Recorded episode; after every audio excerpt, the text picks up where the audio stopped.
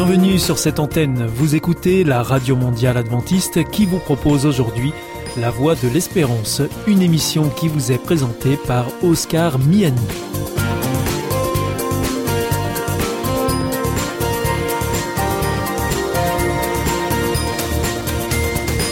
C'est avec grand plaisir que je vous retrouve sur notre antenne. Encore une fois, soyez les bienvenus à l'écoute de La Voix de l'Espérance, notre émission quotidienne de 30 minutes qui vous est présentée par Oscar Miani. Merci de votre fidélité à ce rendez-vous. Je vous rappelle que vous pouvez nous écouter sur cette antenne ou bien en podcast ou encore avec votre téléphone. Aujourd'hui, au programme Parole solidaire, un moment d'information humanitaire avec ADRA, l'agence de développement et de secours adventiste. Et pour conclure cette émission, vous retrouverez un moment de témoignage avec C'est vous l'histoire.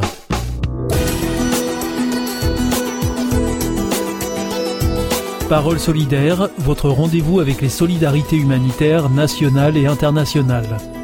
Aujourd'hui, c'est à Bruxelles que je vous emmène à la gare du Midi, très exactement pour laver votre linge avec l'association Bulle.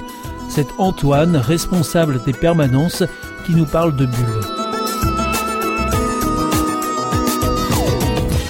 Alors Bulle est une ASBL, donc une association sans but lucratif qui euh, a été créée par des étudiants il y a six ans maintenant, euh, ici à Bruxelles, et dont le but était de pouvoir offrir donc un service de laverie sur les places de Bruxelles. Donc on a mis deux machines à laver, deux séchoirs dans des camionnettes.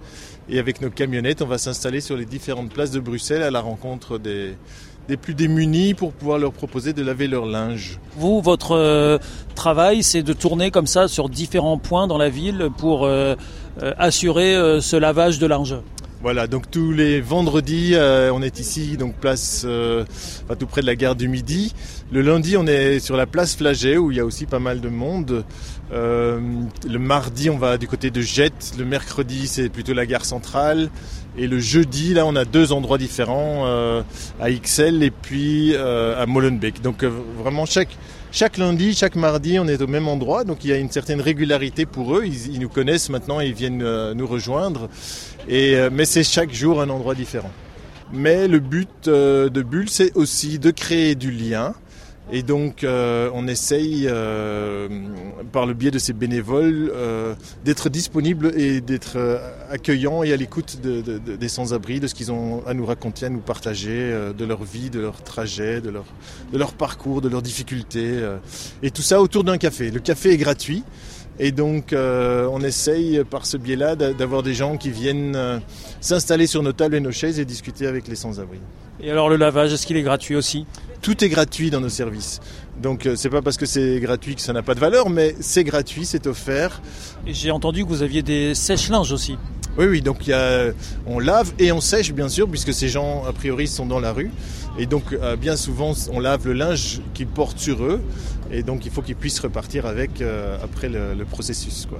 Et alors vous, personnellement, euh, comment vous vous êtes retrouvé dans cette aventure-là? Ah, moi, mon parcours professionnel est assez euh, atypique. Donc j'ai d'abord travaillé à La Fontaine, qui est un centre d'hygiène de l'Ordre de Malte, ici à Bruxelles, mais donc qui est une maison avec des douches, des lessives, des, des, infirmières aussi, enfin, et puis aussi café, soupe, etc. Et euh, donc j'ai fait ça pendant six ans. Là, j'étais responsable de la maison. Et puis, je suis parti pendant dix ans en Bretagne, au bord de mer, me ressourcer. Et euh, la, vie a fait que je suis revenu sur Bruxelles. Et là, il y avait un poste donc euh, à Bulle qui pour moi était La Fontaine, mais qui sortait de ses murs et qui allait à la rencontre des gens là où ils vivent. Et donc ça, ça m'a tout de suite euh, botté. Vous parliez de, ce lien euh, que vous cherchez à créer avec euh, les sans-abri, en tout cas avec les bénéficiaires de, des services que vous proposez. Comment il se crée ce lien et qu'est-ce qu'il donne à terme? Le, lien se fait par la régularité et la fidélité aux permanences. Donc ils reconnaissent les mêmes têtes, les mêmes personnes, et donc petit à petit, ils, se, ils, prennent confiance et ils commencent à nous raconter leurs histoires. Il y en a qui viennent même juste pour prendre un café ils arrivent en, général en fin de, permanence ici, ils viennent juste dire, bonjour, prendre un café. Il y en a qui, qui euh, monter dans la camionnette et revenir avec nous jusqu'au parking. Euh, et donc voilà, ils viennent juste pour ça. Donc euh, voilà, c'est la fidélité, la régularité qui fait que petit à petit on gagne leur confiance et qu'ils peuvent nous raconter alors des choses plus importantes de leur vie, de leur parcours de vie.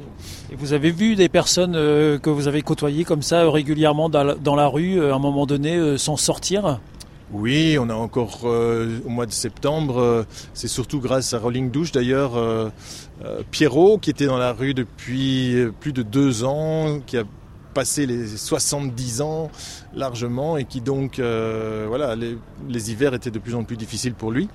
Et donc là, grâce à leur travail et puis à la régularité, la confiance qu'il avait en nous, on a réussi à le, enfin ils ont réussi plutôt à le replacer dans une dans une chambre, dans un dans un immeuble avec d'autres personnes qui ont aussi connu la rue et donc qui est supervisé par une association.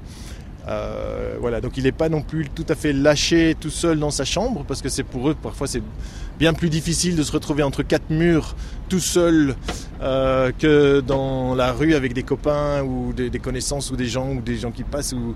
Donc c'est pas tout de leur trouver un logement, il faut encore qu'ils y restent. Et euh, là, il y a aussi tout un travail d'accompagnement qui peut se faire euh, pour les aider à habiter leur logement et à s'installer vraiment. quoi. Bulle fait comment pour assurer un service gratuit comme ça dans la rue et, rémunérer ses employés? Alors Bulle est financé en grande partie par les pouvoirs publics. Et puis on essaye de décrocher des petits appels à projets qui financent... Euh, euh, par exemple, on a développé notre deuxième camionnette ici au mois de septembre grâce euh, à un groupe Solimac donc, qui nous a financé l'achat de la camionnette, les transformations à l'intérieur. les machines, on les avait déjà. Donc disons que le gros du budget est financé par euh, l'État ou, les régions. Mais euh, après, si on veut faire des choses en plus, ben, on essaye de décrocher des petits budgets à gauche, à droite. Euh, des particuliers aussi qui nous donnent régulièrement. Il y en a qui nous disent Moi, je vous verse 100 euros tous les mois. Mais voilà, c'est déductible pour eux fiscalement. Donc tout le monde est gagnant. Et voilà, c'est principalement comme ça. Et puis on travaille avec des bénévoles. Donc là c'est une richesse incroyable. Euh, ils ont du temps, ils sont disponibles, euh, ils sont souriants, ils sont contents d'être là. Donc ça, c'est un, trésor. Vous êtes un endroit, comme vous l'avez dit, où euh, c'est une sorte de petit village associatif, là, à, une collaboration de plusieurs entités. C'est important, ça, cette solidarité entre associations qui œuvrent pour les sans-abri? Nous, en tout cas, à Bulle, on essaye de développer un maximum de collaboration. Euh, avec d'autres services, que ce soit ceux qui font la même chose que nous ou d'autres, comme Rolling Douche qui propose des douches ou Adra là, qui propose euh, des repas. Donc je pense, moi, oui, qu'on a tout intérêt à, collaborer et à, travailler ensemble pour le bien des bénéficiaires et pas à essayer de, de, se battre pour la survie de sa petite association. Enfin, vous n'avez pas l'impression que parfois euh, ce travail euh, social, euh, c'est une vis sans fin? Alors si on espère changer le monde et sauver les gens qui sont là, on va tient pas très longtemps. On a parfois des bénévoles comme ça qui, arrivent en espérant tout transformer et puis ils se rendent compte qu'en fait, ben non, le lendemain on doit recommencer la même chose et avec les mêmes personnes. Donc c'est un jour à la fois. Euh, si on veut voir trop loin, on, s'écroule évidemment. Et donc euh, voilà, moi je le prends comme ça. Aujourd'hui on est là, on offre notre présence, euh, on offre notre sourire, notre écoute, nos services. Et demain on recommence. C'est un éternel recommencement. C'est pas trop décourageant ça? Mais disons que moi j'ai travaillé à La Fontaine, je suis parti après 10 ans en France et quand je suis revenu, finalement la situation était bien pire que quand je, suis parti.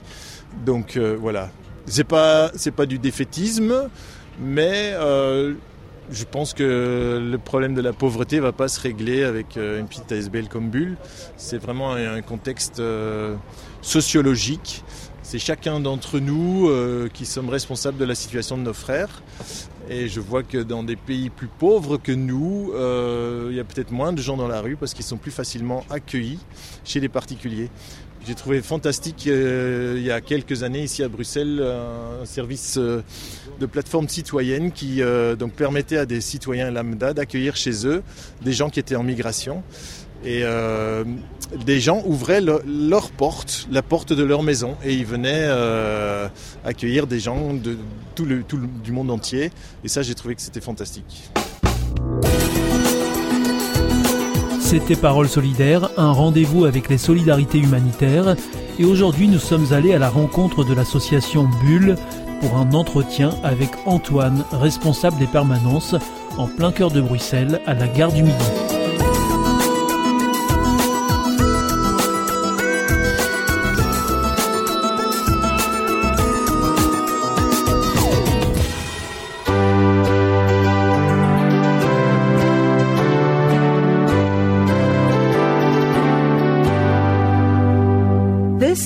Adventist World Radio, the voice of hope. Hier ist Adventist World Radio, die Stimme der Hoffnung. Questa è la radio mondiale adventista. La voce della speranza.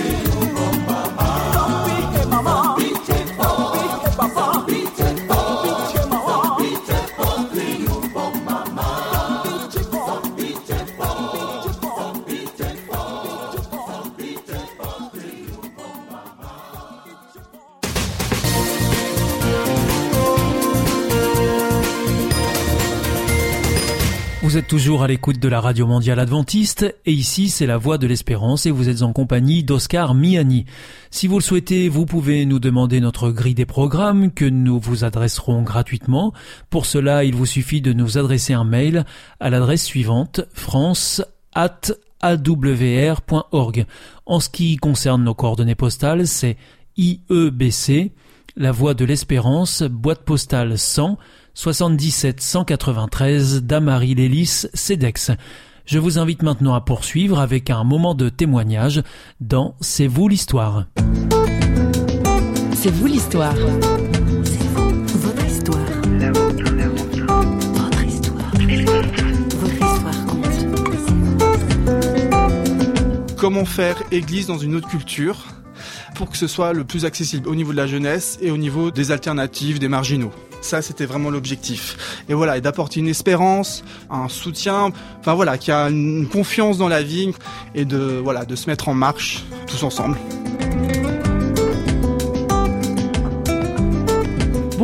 Aujourd'hui C'est vous l'histoire prend la poudre d'escampette avec la famille Soko. Je vous explique, les Soko, c'est Alexandre Sokolovitch et son épouse Marie.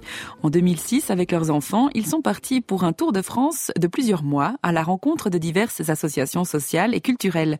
Alexandre est sensible aux initiatives solidaires et écologiques. Aujourd'hui, du reste, ils sont trois familles, dont les Soko a résidé dans un éco-hameau en Bourgogne, près de Dijon. C'est d'ailleurs là que notre journaliste est allé les rejoindre sans se perdre.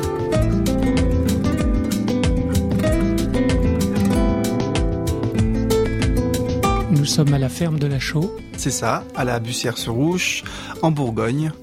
Où vous avez posé vos bagages Depuis trois ans maintenant. Trois ans. Et avant cela, vous avez fait un tour de France, c'est ça? C'est ça. Pendant cinq ans, on a été nomade euh, en famille, en couple, avec un enfant et pour finir un deuxième enfant. Pourquoi être parti comme ça? Alors, euh, toute une réflexion sur euh, la société, euh, sur le sens de notre engagement euh, au niveau spirituel et au niveau... Une remise en question. Une remise en question de notre mode de vie, des inégalités devant nous, des enseignements du Christ qui nous ont travaillé et amené à vraiment réfléchir sur notre pratique de tous les jours. Ça vous a pris comme ça du jour au lendemain? Bon, j'ai commencé ma mon cheminement de foi euh, dans une église euh, protestante et il me manquait quelque chose de, de plus radical. J'avais vraiment cette impression que la culture d'église est un peu une microculture. Euh, du coup, son message est très peu clair par rapport à, à nos contemporains, particulièrement à la jeunesse. Donc le projet s'appelle CHAPS, qui veut dire tribu euh, chrétienne, hérétique, altermondialiste, autogérée de prière. Hérétique Hérétique. Hérétique dans le sens où euh, on n'a pas la vérité en fait. On n'a pas, on n'arrive pas avec nos certitudes et on est plutôt dans le questionnement, dans l'humilité, dans un cheminement. Quand on discute avec les personnes, on voit que le, la foi c'est vraiment quelque chose déjà de très intime et que c'est tout un cheminement. Et, et du coup voilà, c'est juste dire bah, on est tous en chemin et comment on peut s'emporter les uns et les autres sur une zone d'égalité. Voilà. Alors, ce milieu alternatif dont vous faites partie et que vous côtoyez, que vous avez rencontré dans ce Tour de France, euh, qui est-il finalement? Dans ce Tour de France, donc je suis parti en 2006 avec ma femme, donc dans une petite camionnette, et on a commencé à le découvrir, tout simplement. Et en fait, on s'est rendu compte qu'il y a plein de cultures, plein de mondes différents en France, et qu'on peut vraiment euh, voyager en France dans des mondes complètement différents. Euh, on a pu vraiment euh, rencontrer, par exemple, le, le monde hippie, qui est une culture déjà bien affirmée, puisqu'il y a des enfants, des petits enfants, et qui vivent en bus ou qui vivent dans des lieux comme ça qu'on voit pas du tout dans la vie tous les jours, dans la rue. Et après une culture plus punk, euh, urbaine. Euh, voilà, on a pu vraiment rencontrer des, gens qui ont un mode de vie euh, vraiment intéressant dans des squats, dans des modes plus collectifs. Voilà, et du coup on voyage comme ça de monde en monde. Et en fait, il y a plein de, c'est ça, il y a plein de diversité culturelle en France. Peut-être que vous avez déjà entendu parler des Jesus Freaks. Freak en anglais, ça veut dire marginal, excentrique ou encore fou. Et les freaks en général sont des gens qui vont à contre-courant, qui veulent être différents. Sur le site des Jesus Freaks, on peut lire Nous sommes sûrs que malgré les croisades, les bûchers et leurs sorcières, les cultes et les messes ultra chiants, les télé-évangélistes avides de fric et tous les chichis pseudo-religieux, il y a quelque chose de vrai et de fantastique derrière le nom de Jésus. Voilà, c'est un peu cru, mais c'est la fin de la citation. Eh bien, voyons voir ce qu'il y a derrière ces Jesus Freaks avec Alexandre Sokolovitch, justement. Alors les Freaks, en fait, c'est un mouvement euh, qui date des années 90, allemand. Et en fait, c'est tout simplement euh, un groupe de punk euh, qui découvrent la foi, qui vont dans les églises traditionnelles de, de leur pays et qui, qui sentent en rupture. Et du coup, ils commencent à dire, mais on, on va faire église dans notre culture. Donc ils commencent à prier euh, par des chants punk, à faire une liturgie, euh, enfin à réfléchir sur la liturgie, leur mode de fonctionnement, leur mode de vie. Et ils commencent à, dans une boîte de nuit à Hambourg, dans le quartier rouge, donc le quartier des prostituées. Et euh, voilà. Et en fait, ça, ça parle à plein d'autres gens. Et en fait, il y a plein d'espèces de, on va appeler ça église, ils appellent ça église, dans une culture. Donc on peut avoir une église gothique, une église hip-hop, voilà, dans des cultures de, de jeunes ou des cultures euh, plus hippies. Enfin voilà. Et ces jeunes-là confessent Jésus. Voilà, tout à fait. Et on les a rencontrés euh, peut-être un an après que j'avais écrit le projet de Chap. Et quand je les ai rencontrés, je me suis dit mais c'est vraiment ça. Du coup, ils nous ont euh, vraiment adoptés. Enfin, on est, on est vraiment en avec euh, ce réseau euh, européen.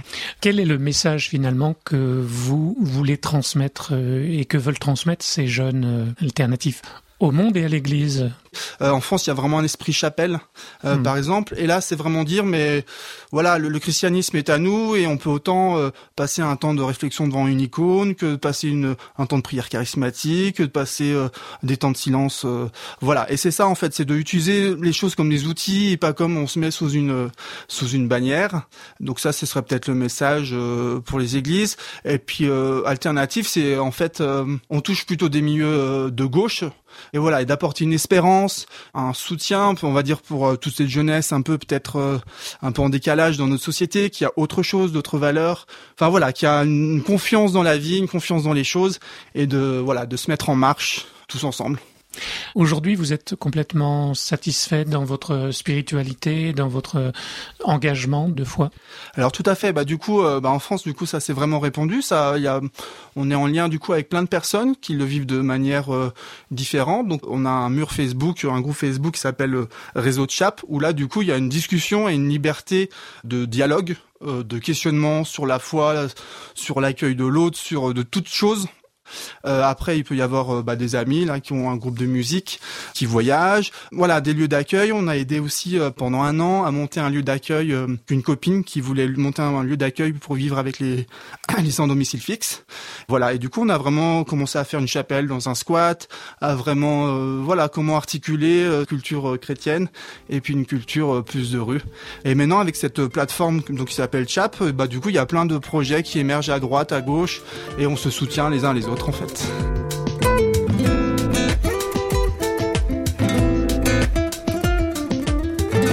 Punk, anarchiste, hérétique, c'est assez sulfureux finalement. Tout à fait, mais je pense que le message de, de l'évangile est, est sulfureux en lui-même, dans sa, dans son ADN. Je suis content de pouvoir le, le vivre comme ça, d'être autant au niveau de la société, de réfléchir sur notre mode de consommation, notre mode de fonctionnement, euh, enfin voilà, le, le tout argent, le, le toujours plus, le toujours plus vite, la compétition, donc de réfléchir à d'autres modes.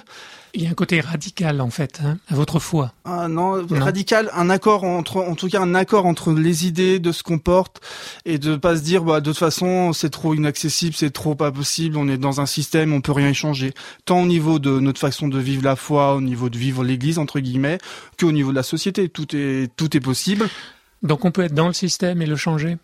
Tout à fait, tout à fait. Bah, c'est de toute façon, c'est ensemble qu'on qu'on pourra le, le changer, de, de partager, de réfléchir, de, de faire des petits pas, des petits actes dans le quotidien, de des petits mots de tous les jours et qui font que qu'on change, tout à fait, et de se commencer par soi-même, tout simplement. Vous n'êtes pas révolutionnaire au sens où vous voudriez euh, tout bazarder de la société. Non, c'est- Ouais. c'est vraiment une insurrection des consciences, on appelait Voilà. ça. Mais du coup, ça se fait vraiment par le chacun. De l'intérieur. De l'intérieur, Mhm. et en posant des actes concrets, des modes de vie différents, des modes de pensée différentes, des théologies différentes. Voilà, tout un regard sur le monde. Et c'est non violent. Et c'est non violent, tout à fait. On se retrouve très vite pour une nouvelle tranche de vie à déguster sans modération. À plus.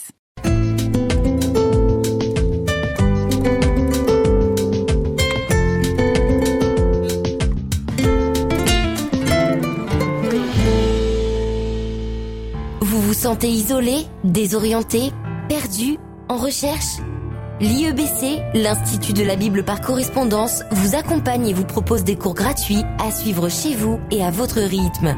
Retrouvez-nous vite sur www.iebc.org et vous verrez, votre vie va changer. Parce que croire, c'est la vie. Si vous souhaitez réécouter ce programme ou bien le partager avec vos amis, retrouvez-nous sur www.awr.org. Vous pouvez aussi nous suivre par téléphone, c'est très simple, depuis la France. Il vous suffit de composer le 01 80 14 44 77. Si vous êtes en dehors de France, eh bien vous composez le 0033 1 80 14 44 77. Et si vous nous écoutez depuis les États-Unis, eh bien vous composez le 1 712 432 9978. Bien entendu, tous ces numéros ne sont absolument pas surtaxés. Votre émission est pour aujourd'hui terminée. Vous écoutiez la Radio Mondiale Adventiste pour votre émission en français La Voix de l'Espérance et vous étiez en compagnie d'Oscar Miani. Je vous donne rendez-vous dès demain à la même heure pour votre nouveau programme. D'ici là, que Dieu vous bénisse. Au revoir et prenez bien soin de vous.